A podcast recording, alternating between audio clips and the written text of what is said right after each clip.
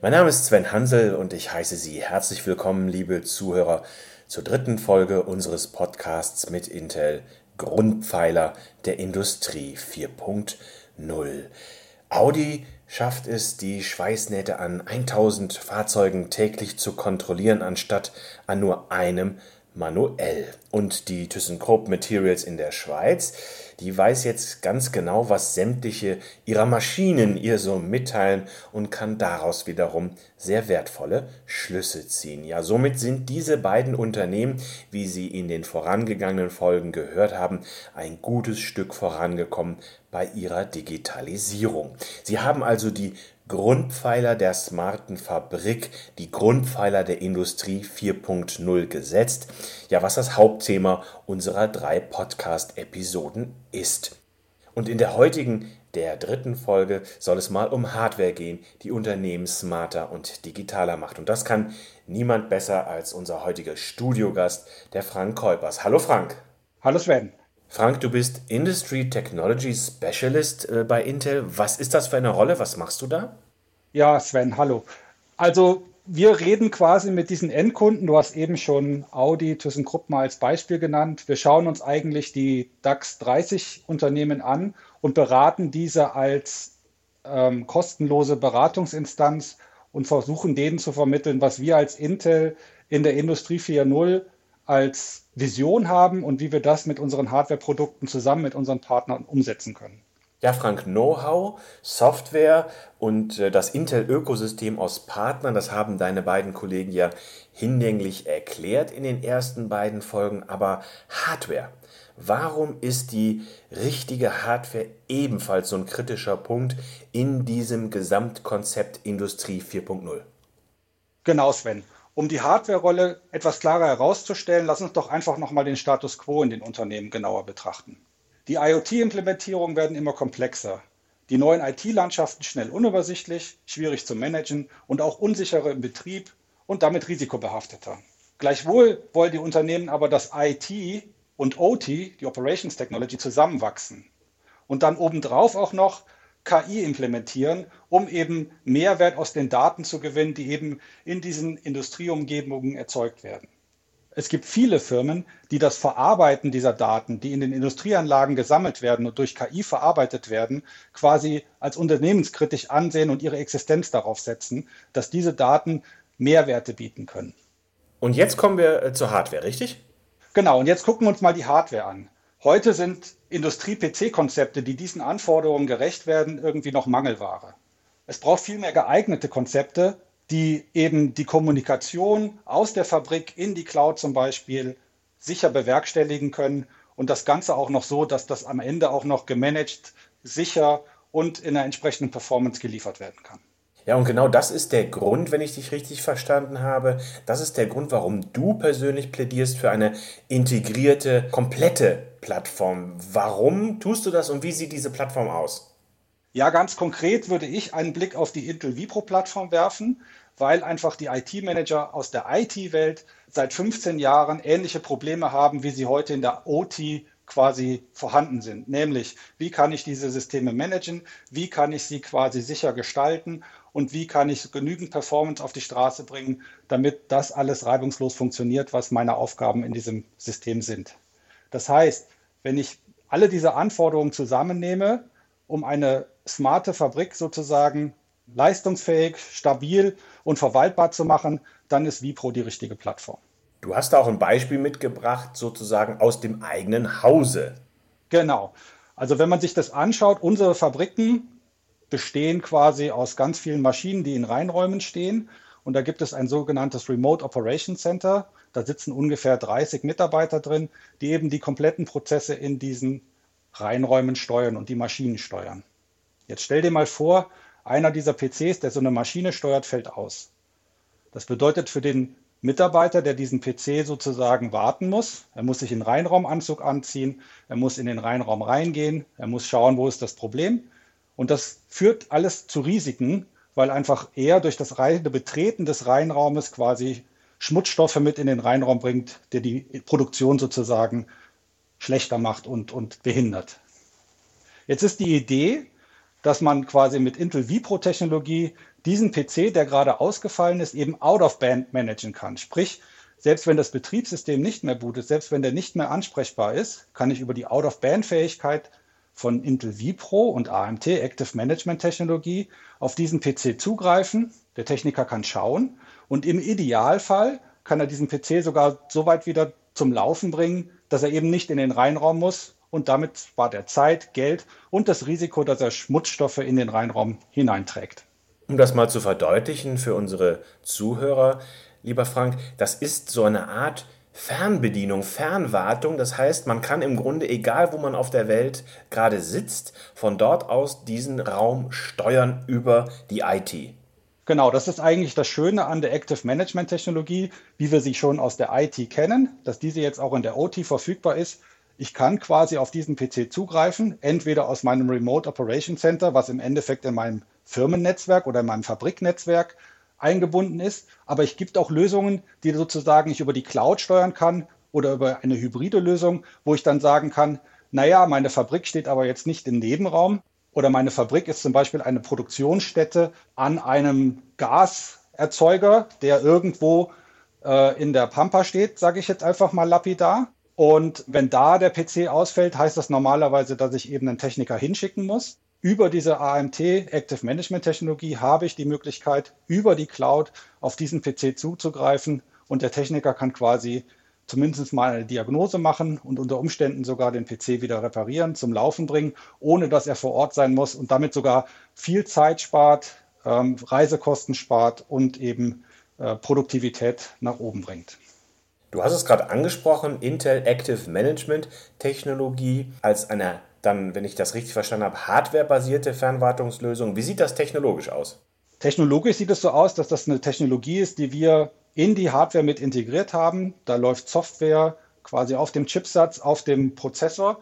Und solange das Gerät an Strom und am LAN, am Netzwerk angeschlossen ist oder am WLAN angeschlossen ist, kann ich auf den PC zugreifen, sobald das einmal aktiviert wurde. Wenn Active Management Technologie nicht aktiviert wurde, ist sie ganz stumm, macht gar nichts. Und sobald sie aktiviert wurde, kann ich darauf zugreifen und entsprechende Dinge tun. Wie mir zum Beispiel die Konsole des PCs oder den Desktop oder das Bild des PCs sozusagen auf meine Remote-Konsole, auf meinen Wartungs-PC zu holen. Okay, Frank, habe ich verstanden. Wie muss ein Unternehmen das aktivieren, implementieren, installieren? Ja, das war bisher mal ein bisschen schwieriger, weil wir da im Unternehmensnetzwerk mit Tools ähm, arbeiten mussten, die halt relativ schwer zu managen waren und nicht unbedingt optimal integriert waren. Mittlerweile gibt es Open-Source-Lösungen, wie zum Beispiel Mesh Central, wo ich eben über die Cloud diese Aktivierung vornehmen kann. Und dann ist das im Endeffekt gar kein großes Problem mehr, diesen PC zu aktivieren und dann Active Management Technologie nutzbar zu machen. Ein Punkt, den man an der Stelle, denke ich, Frank, noch erwähnen sollte, ist der Bereich Security, Fernwartung, Fernbedienung. Da kriegen unsere Zuhörer wahrscheinlich stellenweise graue Haare drüber, was Security angeht. Wie ist das in diesem Konzept gelöst? Ja, Sven, das ist einfach auch wieder ein Learning aus der IT-Welt. Da sind auch, sage ich jetzt mal, Security-Konzepte über die Jahre gewachsen und mittlerweile haben wir eben in der Vipro-Plattform Technologien wie zum Beispiel Intware Hardware Shield, die dazu führen und die da helfen, entsprechend Sicherheitsstandards einzuhalten. Da geht es zum Beispiel darum, dass ich schauen kann, läuft nicht noch irgendwie ein Rootkit in meiner Plattform zwischen meinem Betriebssystem und meiner Hardware. Ich kann quasi das Betriebssystem, die Plattform attestieren lassen. Es gibt Tools, um Virenscanner zu beschleunigen und so weiter und so fort. Also auch da ist ein Learning im, in der IT-Welt passiert, die wir jetzt eins zu eins auf die OT-Welt übertragen können. Dennoch nochmal die Nachfrage an dich. Das ist verständlich, dass das Reisekosten spart, dass das die Produktivität verbessert, dass das die Abläufe optimiert. Nichtsdestotrotz ist diese gesamte Industrie 4.0 Diskussion ja, was die Hardware betrifft, geprägt von Auseinandersetzungen über Centbeträge, was die Sensorik angeht und so weiter und so fort. Deshalb die Frage an dich, ist denn die Intel Vipro-Plattform als solches für so einen Einsatzzweck nicht überdimensioniert für die meisten Industrie-PCs? Ja, diese Anfrage bekomme ich natürlich häufiger.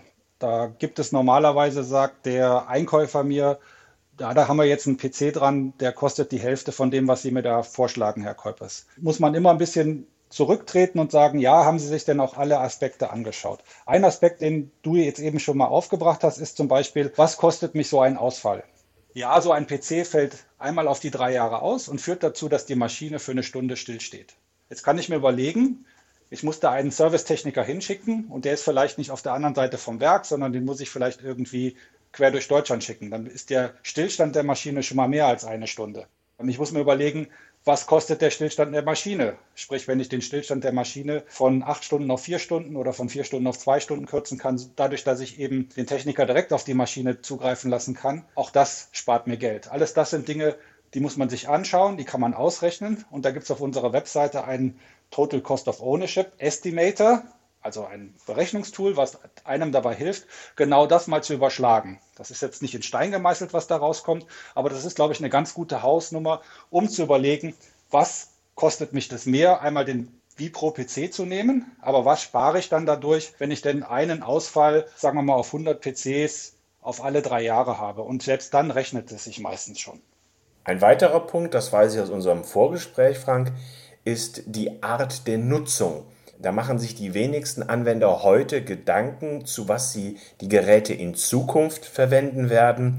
Da hast du ja auch ein paar Überlegungen zu angestellt. Das heißt, wenn Sie eine Kalkulation machen, lieber Zuhörer, nehmen Sie auch bitte in Kauf oder rechnen Sie damit, dass Sie die Geräte auch ein paar Jahre in der Zukunft noch nutzen werden. Ja, und, und wofür nutze ich die? Das ist genau der Punkt. Also was wir auch immer wieder sehen, was durchaus ein Trend ist, ist sozusagen Workload-Konsolidierung. Also ich nehme mehrere Workloads auf eine Maschine. Das heißt, ich habe da einen Virtual Machine Manager, sehr ähnlich wie ich das heute im Rechenzentrum im Serverumfeld habe. Und dann gibt es da virtuelle Maschinen, die machen Echtzeitaufgaben. Und dann gibt es virtuelle Maschinen, die kümmern sich um Security. Und dann gibt es virtuelle Maschinen, die kümmern sich darum, dass meine Daten in die Cloud kommen. Und da gibt es eine virtuelle Maschine, die quasi die Steuerungsaufgaben an der Maschine übernimmt. Und all diese vier, fünf, sechs virtuelle Maschinen laufen dann genau auf einem PC und nicht auf fünf verschiedenen PCs. Und damit kriege ich natürlich auch eine ungemeine Kostenersparnis hin. Ein letzter Punkt auch, was Zukunftsszenario angeht, ist nicht nur der Bereich Konsolidierung und zukünftige Nutzung, sondern auch künstliche Intelligenz. Da gibt es auch noch ein paar Details zu. Genau, künstliche Intelligenz ist natürlich in der Fabrik der Zukunft und in dem Umfeld von Industrie 4.0 immer wieder ein Thema. Auch da muss man sich überlegen, wo wird denn die künstliche Intelligenz eigentlich gerechnet? Also das Inferencing. Passiert das quasi an der Maschine selber oder passiert das irgendwo entfernt im Rechenzentrum? Und beides hat Vor- und Nachteile. Wenn es jetzt darum geht, relativ kurze Latenzen zu haben, weil ich zum Beispiel relativ zeitnah in den Steuerungsprozess eingreifen möchte, dann ist zum Beispiel das Rechnen direkt an der Maschine sinnvoll, weil eben, wenn ich die Daten erst ins Rechenzentrum schicken muss und darauf warte, dass ein Ergebnis zurückkommt, kann es einfach zu spät sein. Und dementsprechend werden immer wieder Aufgaben eben auch direkt an der Maschine passieren müssen, beziehungsweise auch um Datenersparnis zu haben, macht es Sinn, dass ich nicht alle Datenpunkte erst in die Cloud schicke, um sie dann zu verrechnen, sondern dass ich quasi Datenpunkte an der Maschine berechne, um dann nur die Ergebnisse in die Cloud zu schicken. All das führt dazu, dass Inferencing ganz nah immer wieder mehr an der Maschine selber stattfindet und dazu brauche ich Rechenleistung. Und Rechenleistung kriege ich eben mit der Intel Vipro Plattform. Ja, Frank, theoretische Kostenberechnungen oder Folgenabschätzung sind das eine, aber du und ein Team, ihr seid auch in der Lage, zu einem Industrieunternehmen hinzugehen und dem mal ein konkretes Szenario aufzuzeigen, oder? Das sind wir und da kommt so ein bisschen der Vorteil raus, dass wir eigentlich diesen Industrieunternehmen nicht selber verkaufen können und sollen und wollen. Also wir sind halt eben so ein bisschen die kostenlosen Consultants, die zu dem Unternehmen kommen und mit ihnen eine Lösung erarbeiten wollen. Aber wir verkaufen nicht selber, sondern das passiert ja dann am Ende durch den Industrie-PC-Partner, durch den OEM, durch den Maschinenhersteller, wie auch immer, die dann indirekt quasi Intel-Technologie einkaufen. Aber ich als ITS, als Industry Technical Specialist, ähm, bin quasi eine kostenlose Ressource, auf die die Industrieunternehmen zurückgreifen können. Und da wir das quasi deutschlandweit machen, haben wir natürlich auch ein bisschen Erfahrung, wie andere Firmen das machen und können das auch immer wieder einbringen. Und im Zweifelsfall, wie eben schon das Beispiel zeigt, haben wir auch unsere eigene IT und unsere eigene OT, die da eben mit ins Boot geholt werden kann, um dann sozusagen an einem Beispiel mal zu sagen, wie wir es gemacht haben, wie es vielleicht andere gemacht haben. Und wir versuchen da auch industrieweit immer wieder Wissensaustausch zu treiben, um eben Leuten Erfahrungsberichte mit Erfahrungsberichten zu helfen, wie man das im eigenen Unternehmen dann am Ende umsetzen kann. Ja, liebe Zuhörer, kostenlose Beratungsressource. Mit was Schönerem als so einem Begriff könnte man unsere kleine Podcast-Reihe schließen, unsere smarte Podcast-Reihe zum Thema Industrie 4.0. Ja, ich denke, wir konnten Ihnen damit einige spannende Informationen mitgeben und vor allem auch aufzeigen, auf was es bei der Digitalisierung Ihres Industrieunternehmens ankommt. Ja, ich danke Ihnen recht herzlich fürs Zuhören, ja, und bleiben Sie uns gewogen.